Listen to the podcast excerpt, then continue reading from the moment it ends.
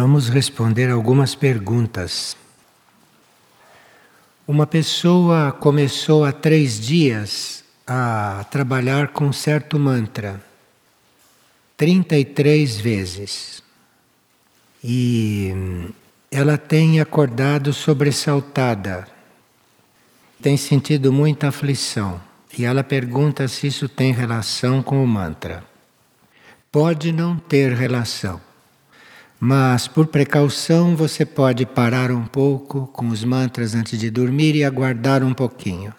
E quando passar isso tudo, você retorna com um outro mantra. Porque há mantras que exigem mais de nós e outros que são menos exigentes. Então, quando há assim certas reações, é melhor a gente não insistir. E uma outra pessoa teve um sonho em que uma outra parte dela, idêntica, se refletia num espelho e se apresentava. Então, uma parte dizia para a outra: Eu sou luz. E a outra parte fugia dela. Que isto pode significar? Bem, você observe o seu próprio comportamento e não confirme a parte que não é luz. Não confirme. Não precisa brigar com ela. É só não confirmá-la e confirmar a outra que é positiva. Uma pessoa diz que a sua esposa sente muita vontade de ter um segundo filho e que ela teve um sonho onde estava em um campo livre, grávida, vestida com uma túnica branca e se sentia muito bem. E ele está perguntando se isto seria um sinal de que devem ter outro filho. Bem, como você é corresponsável neste processo, os dois são responsáveis, é bom você também pedir um sinal. Ela pede um sinal e você também pede, e veja se os sinais coincidem. E se nós poderíamos falar um pouco sobre intuição. Resumidamente, intuição é conhecimento direto. Nós intuitivamente sabemos as coisas, isto é, não precisamos pensar. A intuição está além da mente, além da mente pensante. Nós estamos muito habituados a pensar, a raciocinar, porque somos mentais. Mas quando a intuição começa a se desenvolver, ela não depende da mente. A mente apenas registra o que a intuição disse. E aí você discerne se o que está recebendo da intuição é para ser seguido ou se é para pedir confirmação.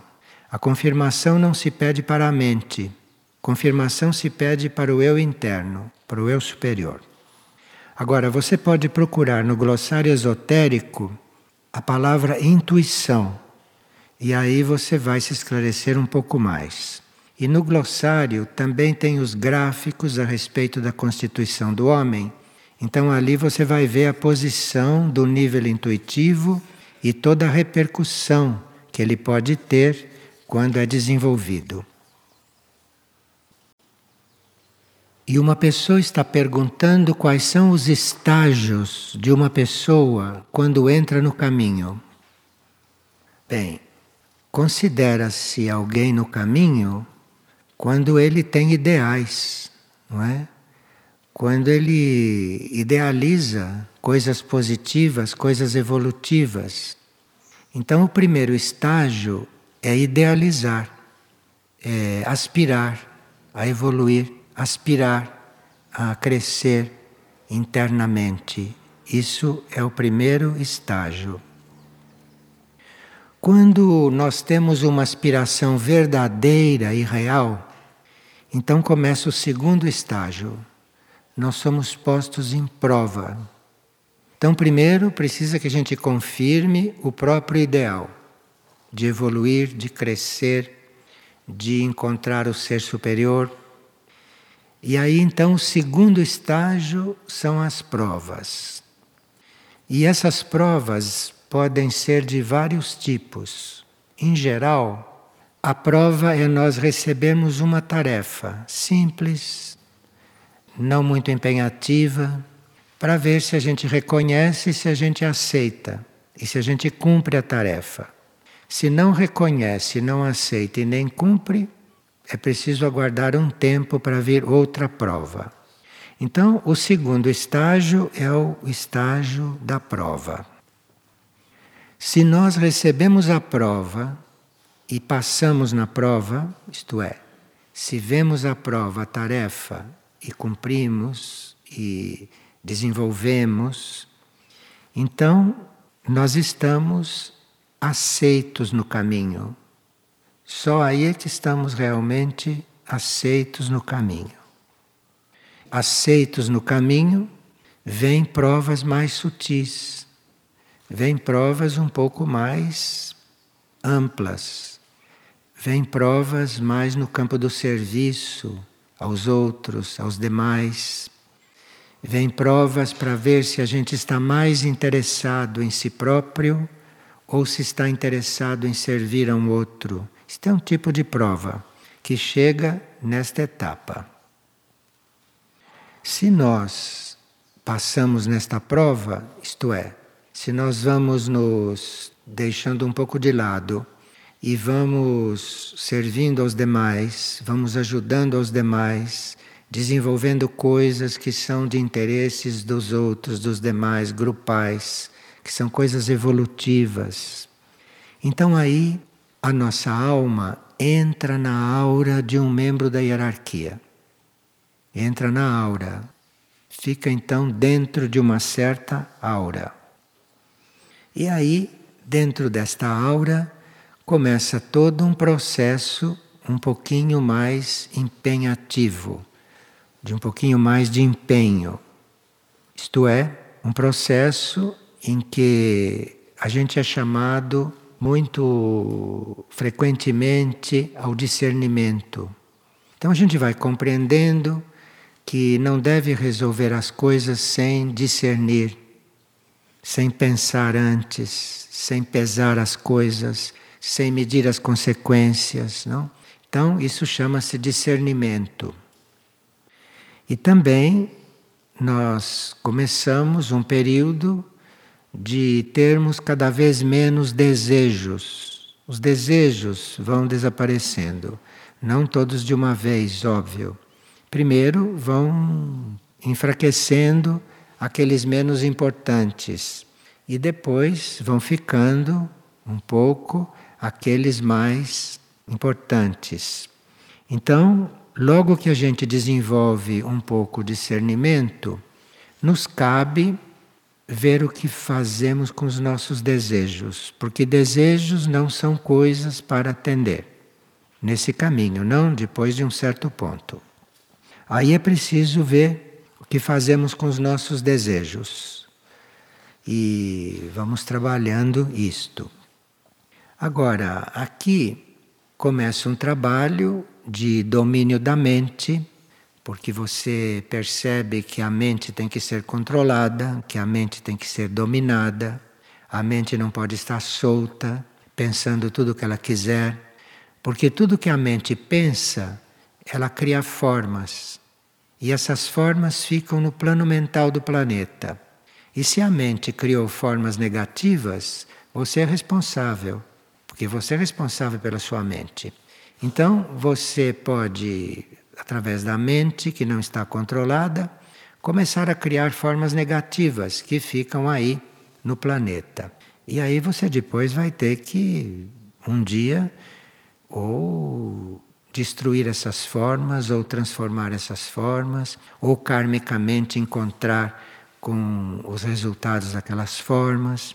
Então aqui tem todo um trabalho com a mente que é muito empenhativo tem um trabalho que deve ser muito atento. E, ao mesmo tempo, nós temos que desenvolver a tolerância. Porque se não tivermos tolerância conosco, não podemos ir adiante nesse trabalho. Então nós precisamos saber tolerar as nossas reações, tolerar a nossa falta de firmeza, a nossa falta de vontade, a nossa falta de persistir. Tudo isso você está observando. Em seguida, vem um contentamento, vem uma alegria por estar coordenando tudo isto, por estar conseguindo controlar tudo isto. Aí precisa perseverar, porque aí o trabalho já está instalado, esse estágio já está bem instalado, e você então persevera. E aí, se persevera, vem uma confiança em si próprio. Mas se não se persevera, vem uma falta de confiança em si próprio. Isso é uma crise importante. E a falta de confiança em si próprio vem de não ter perseverado, vem de não ter feito a coisa como era para ser feita, como tinha previsto, como você tinha previsto assumir. Mas aí, se você persevera, você adquire confiança em si próprio, você está seguro do que está fazendo, e aí começa um outro estágio do caminho. Começa a surgir dentro do teu ser um amor. Aí você começa a sentir amor.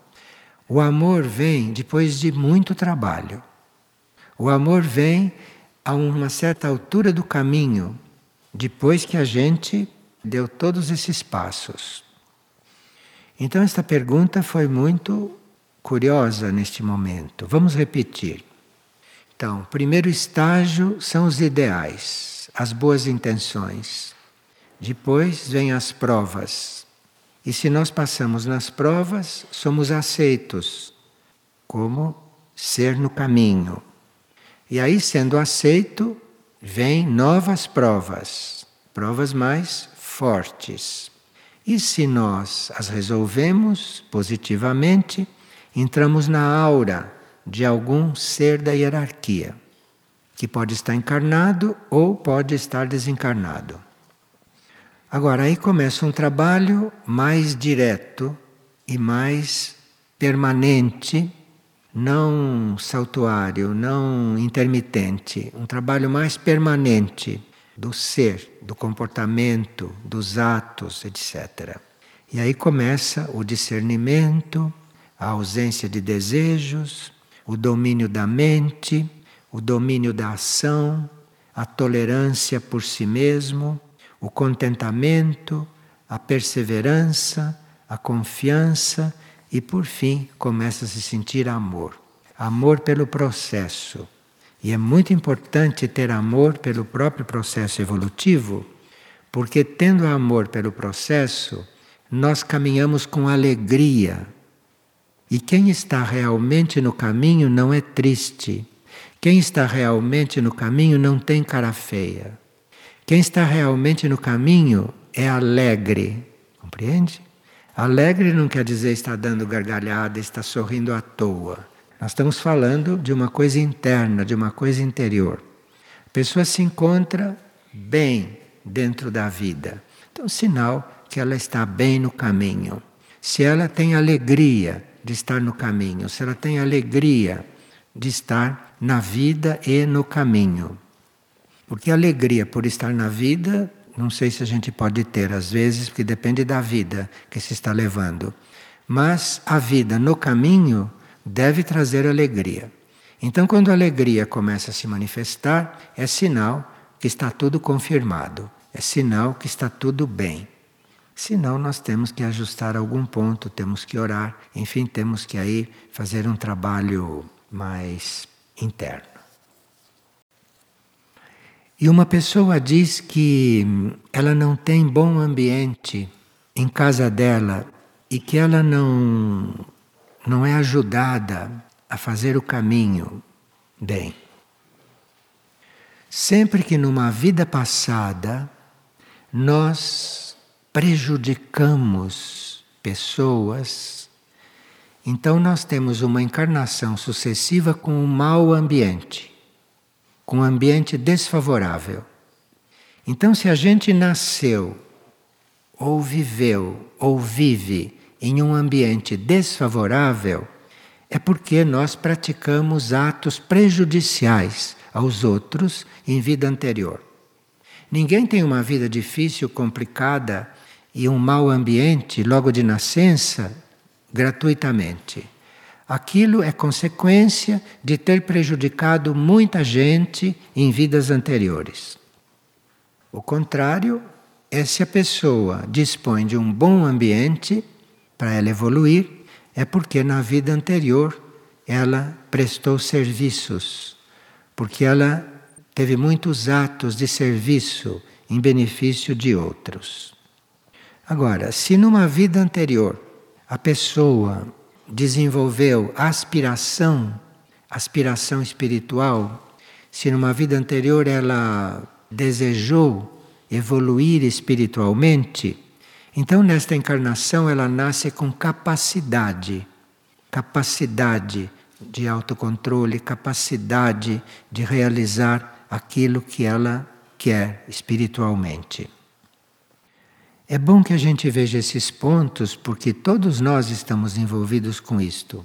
E às vezes estamos em dificuldades em certos assuntos, e é bom então que se resolva o que numa vida passada nós não resolvemos. Então, se nós numa vida passada tivemos o pensamento controlado, se nós já trabalhamos o controle do pensamento, se numa vida passada nós conseguimos pensar de forma controlada, pensar de forma correta, então nós nascemos na próxima vida com caráter. Gente sem caráter é gente que não controlou o pensamento na vida anterior.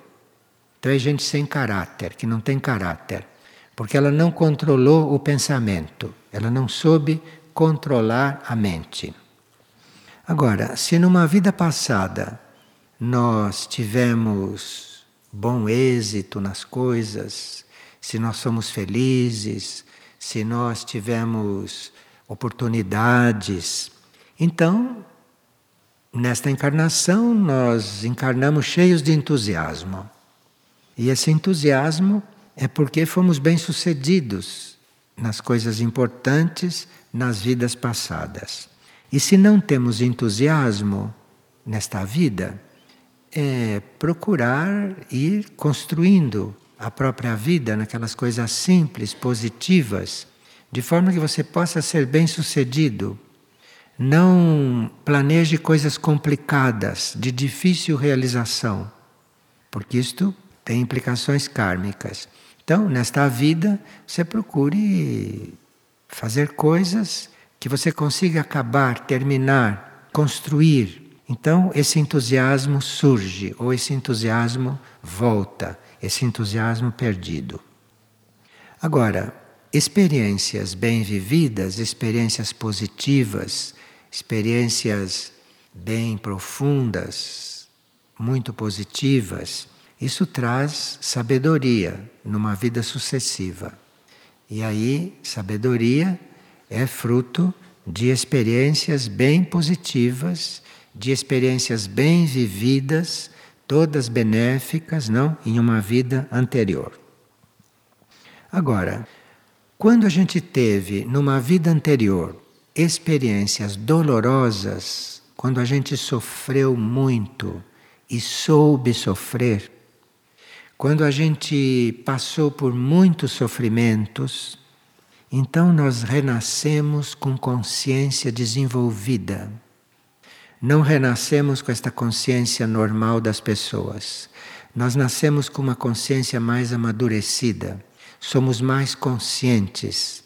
Então, se existe alguém um pouco mais consciente do que a média, se no ambiente tem alguém muito mais consciente do que os outros, é porque ele teve experiências dolorosas numa vida passada e aí desenvolveu bem a consciência.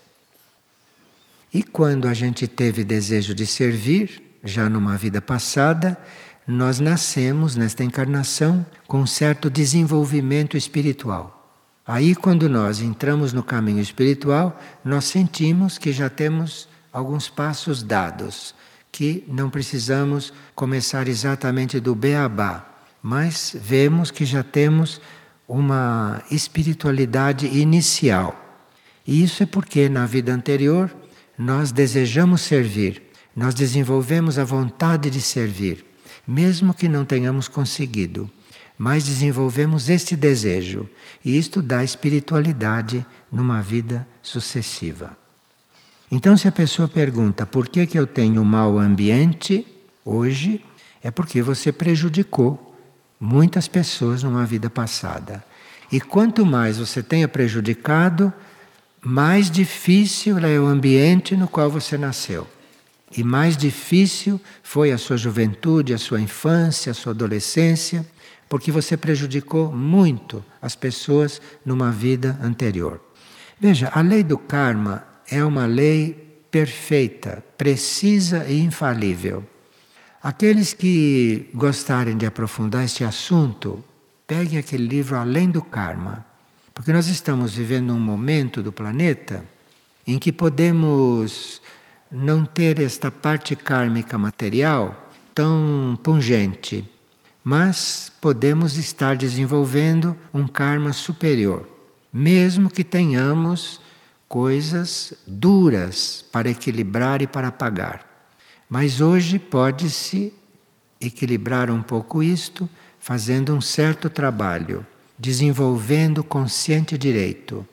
Então, isto lá em Além do Karma está muito claro. E uma pessoa diz que ela ainda deve permanecer em sua casa, com a família. E como ela pode ajudar? Porque há muita desarmonia ali. Bem, em princípio, nós ajudamos os outros quando evoluímos, quando crescemos em consciência e quando nos aperfeiçoamos. Então, o ponto principal é você cuidar bem de você para você crescer em consciência. Porque aí você vai irradiar uma vibração que talvez possa ajudá-los. Agora, isto leva um tempo, isto é um trabalho, não? Que vai acontecendo gradualmente. E você, desde o princípio, pode ajudar esse trabalho com oração. Fazendo oração, a oração muda muito um ambiente. Agora, quando se ora e quando nós nos aperfeiçoamos e não temos resposta, não tem importância. Você continua orando para Deus e continua se aperfeiçoando, oferecendo também para sua mônada. Não é porque não se tem resposta, não é porque não tem resultado que vai desistir. Você prossegue porque você está orando pelo plano evolutivo, você está orando para o único, você está orando porque é para orar. Então você oferece isso tudo ao seu espírito, oferece isso tudo ao único e prossiga o seu caminho. Se acontecer de não haver resposta alguma, você continua o seu trabalho. Agora, se começar a haver resistência e obstáculos ao seu trabalho, aí o seu próprio eu superior vai te tirar dali. Então não há motivo nenhum de preocupação. É seguir o caminho que as coisas vão se resolvendo. E aqui uma pessoa está muito informada a respeito desses tempos que correm e ela está tentando passar isto para os seres que estão em contato com ela. E eles não querem saber disto, não querem nem ouvir falar. Então, aquilo que nós temos como conhecimento não é para ficar só conosco. O nosso conhecimento é para ser compartilhado, é para ser passado adiante. Nosso conhecimento é um instrumento de serviço. Agora, você não vai ficar falando de coisas nem dando informações para quem não quer ouvir. Precisa que você encontre quem queira ouvir. Porque senão você está desperdiçando energia. Você está furtando energia, dispersando energia. Então, se você encontra a quem transmitir, você transmite. Se você não encontra, você fique desenvolvendo no seu interior. Agora, aqui todo o quadro que você está descrevendo, é preciso aprofundar esses assuntos, eventualmente com leitura. Você pode procurar no glossário esotérico quais são os itens que dizem respeito àquilo que você está precisando. Principalmente o item eu superior. Procure esse item lá. Vá ler sobre o seu eu interno. Bem, aqui nós temos umas anotações a respeito de muitas ondas de forças involutivas que estão se formando e se fortalecendo no plano astral e no plano mental coletivo. Então, nós teríamos que reconhecer que neste momento não existe só um conflito, uma crise, uma luta de forças dentro dos indivíduos. Existe isto também no universo, só que no universo é muito maior. Claro que no universo, embora isso esteja existindo e essas forças estejam em conflito, isto já está resolvido, já está decidido no eterno presente como vai acabar. Nós não temos que nos preocupar. Nós temos que cuidar é do conflito em nós. E aqui está dizendo que se nós estamos com uma baixa imunidade, que nós ficamos mais vulneráveis a essas forças que estão jogando fora de nós e dentro de nós. Então que nós teríamos que cuidar de não estarmos vulneráveis. É só isso. Nós não temos que nos preocupar com as batalhas cósmicas. E nem temos que nos preocupar se alguma força começa a jogar dentro de nós. O que nós temos que nos preocupar é não estarmos expostos, é estarmos firmes, estarmos imunes a isso tudo. Mas viver estas coisas, porque isto faz parte da experiência, isto faz parte do trabalho, porque cada força involutiva que você domina em você e que você canaliza para outra direção, isso é um serviço que você está prestando no campo das forças. Muitas vezes surgem forças em nós, sob qualquer pretexto, surgem forças que não estavam tão ativas. E você olha aquilo e diz: Olha aqui minha oportunidade de serviço. E aí você pega aquela força e vai lidar com ela. Vai colocá-la no outro lugar, vai transformá-la ou vai expulsá-la, dependendo do caso. Mas, começando um processo deste interno, não tem nada o que se preocupar. Você assume, pega aquela força e trabalha se trabalhe. E à medida que nós vamos nos trabalhando, que vamos transformando estas coisas, que vamos dominando essas correntes, aí nos são dadas tarefas um pouco menos pessoais. Então, há muito poucos servidores, há muito poucos. As pessoas estão na vida para usufruir, para gozar, para passear, para aproveitar. Não existem muitas pessoas dispostas a servir. Os servidores são poucos. E quando você consegue se autodominar, se prepare, porque aí o plano vai te dar algo, vai te dar uma força um pouquinho mais complexa, que não é sua, que é do ambiente que está atuando sobre um outro, que está atuando sobre um grupo, que está atuando sobre o mundo. O plano vai trazer isto para você agora cuidar. As tarefas vão se ampliando à medida que nós vamos assumindo as nossas e vamos resolvendo. E isso é o serviço.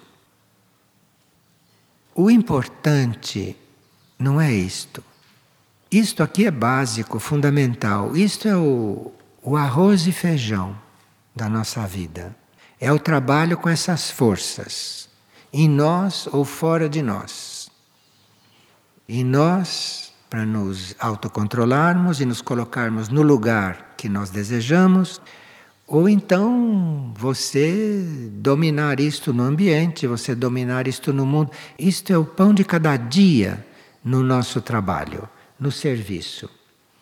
E o importante não é isto. Isto está sendo feito. Enquanto isso está sendo feito, a alma vai se voltando para um outro processo.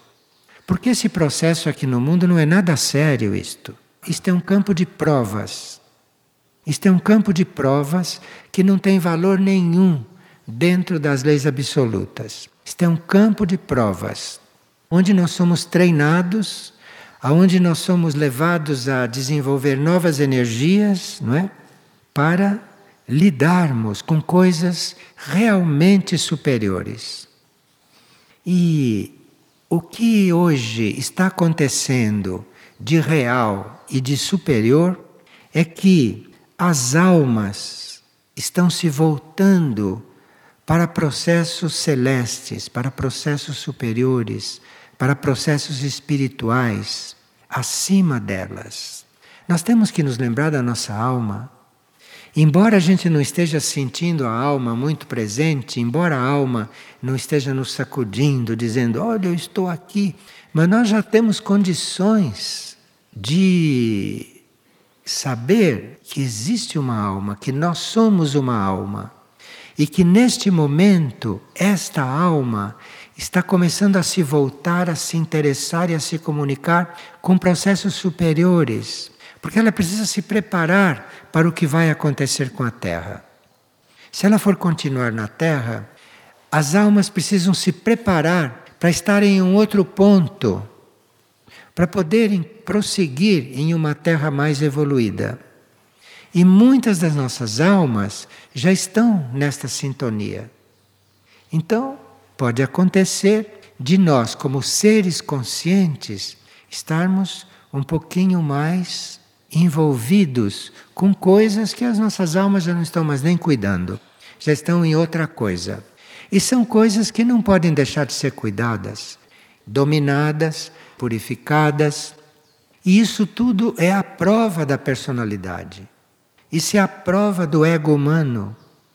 O ego humano não tem que misturar estes afazeres daqui, que é a vida humana sobre a terra, esse circo de cavalinhos, sem querer ofender os cavalinhos. Não pode confundir isto com a vida da alma, com a vida espiritual, com a vida superior em outro plano, em outro nível. E para isso, nós temos que estar unidos. Unidos ao quê? Unidos em nós mesmos, unidos como ideia nisto tudo, com fé nisto tudo. E esta fé e esta ideia unida, esta união, é independente do que se passa em redor. É independente. O que se passa em redor não deve perturbar esse processo da alma. E nós já temos consciência, já temos condições, já temos preparo, já temos conhecimento, já temos informações que não temos que misturar estas duas coisas, que não temos que misturar esses dois níveis. Porque se nós começamos a misturar isto, não há solução para este nível aqui. Isto vai para a desintegração, vai para a doença, para a loucura, para isso tudo que vocês estão assistindo. Então é preciso não misturar esses dois níveis, se manter na coordenação das próprias forças, se manter no trabalho que a própria mente, a própria consciência consegue visualizar para que o processo interno, o processo espiritual, o processo nos outros planos não se interrompa. Porque ele chegando lá a um certo ponto, começa a fluir esta energia para cá. E aqui o quadro aqui começa a mudar, mas não antes. Então, nós temos que assumir esse processo humano. Assumir, mas sabendo que estamos vivendo outra coisa, que a vida é outra que a coisa é outra. Mas nós temos que aprender a fazer esta ponte. E aí, tudo que vai acontecer é em benefício da humanidade, em benefício dos ambientes, enfim, em benefício do mundo. E aí começa aquilo que se chama o serviço ao mundo. E isto aqui é uma ideia que quem manifestou foi Helena Blavatsky. E Helena Blavatsky, uma grande guerreira, vocês sabem o que ela teve que guerrear, não é? Para deixar esse legado para a humanidade que é a doutrina secreta, Isis sem véu. Você sabe o que ela teve que guerrear para que isto pudesse acontecer. E ela diz aqui que nós não teríamos que prejudicar o nosso processo maior por esses processos medíocres e horizontais. Porque hoje o processo é entre nós e o universo, e entre os universos. Tudo isto aqui é uma ilusão, é algo que ficou para trás, é algo que deve ser vivido porque não foi resolvido.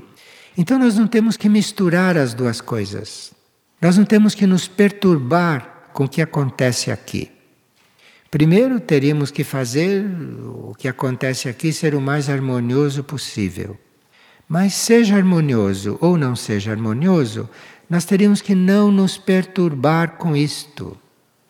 Porque existe um processo superior e, se nós não nos engajarmos nele, nós vamos ficar para trás.